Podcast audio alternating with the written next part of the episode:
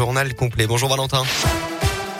Bonjour Alexis, bonjour à tous. À la une de l'actualité, la Russie accusée de crimes de guerre. Le président ukrainien Volodymyr Zelensky a accusé aujourd'hui Moscou de commettre un génocide en Ukraine au lendemain de la découverte de nombreux corps dans les rues d'une ville près de Kiev après le départ des forces russes.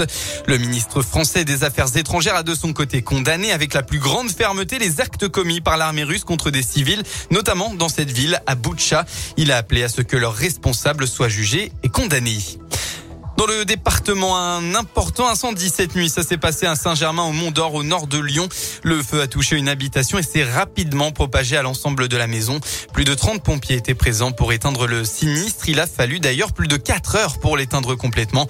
À l'origine du feu et pour l'or inconnu, aucune victime n'est à déplorer. Dans le reste de l'actualité, c'est le sprint final pour la présidentielle à une semaine du premier tour. Après Emmanuel Macron hier, le leader de la France insoumise, Jean-Luc Mélenchon, était en meeting à Toulouse sur la place du Capitole.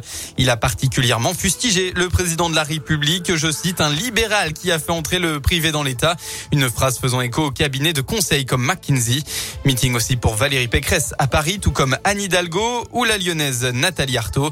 Yannick Jadot était lui enfin à Nanterre et a accusé euh, Emmanuel Macron d'un déni euh, climatique. Côté sport en football, c'est la pause à l'OL Stadium entre Lyon et le SCO d'Angers. Au niveau du résultat, il y a 1-0 pour l'OL avec un but de Moussa Dembélé. Et comme prévu, l'OL joue partiellement sans les deux groupes de supporters. Les Badgones et Lyon 1950 ont exprimé leur mécontentement en n'animant pas la première mi-temps dans les deux virages. Ils protestent contre le projet sportif du club qu'ils jugent bien trop faible ces dernières années. Côté féminine, une victoire qui fait beaucoup de bien. Les Lyonnaises ont battu tout à l'heure Guingamp sur le score de 2 buts à 0 pour le compte de la 18e journée de D1. Dans le même temps, le PSG, elle, fait match nul 0 à 0 contre le Paris FC, ce qui permet à l'OL d'être leader avec 5 points d'avance sur les Parisiennes. En basket, enfin, l'Asvel joue actuellement à domicile contre le Portel. Après trois défaites d'affilée et une élimination en Coupe de France, les Villeurbanais doivent montrer un tout autre visage.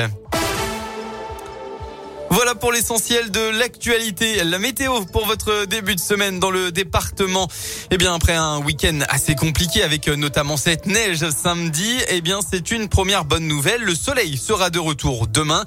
Il sera malheureusement accompagné de températures froides, surtout euh, tôt dans la matinée où il fera jusqu'à moins 3 degrés, notamment dans le nord du Rhône.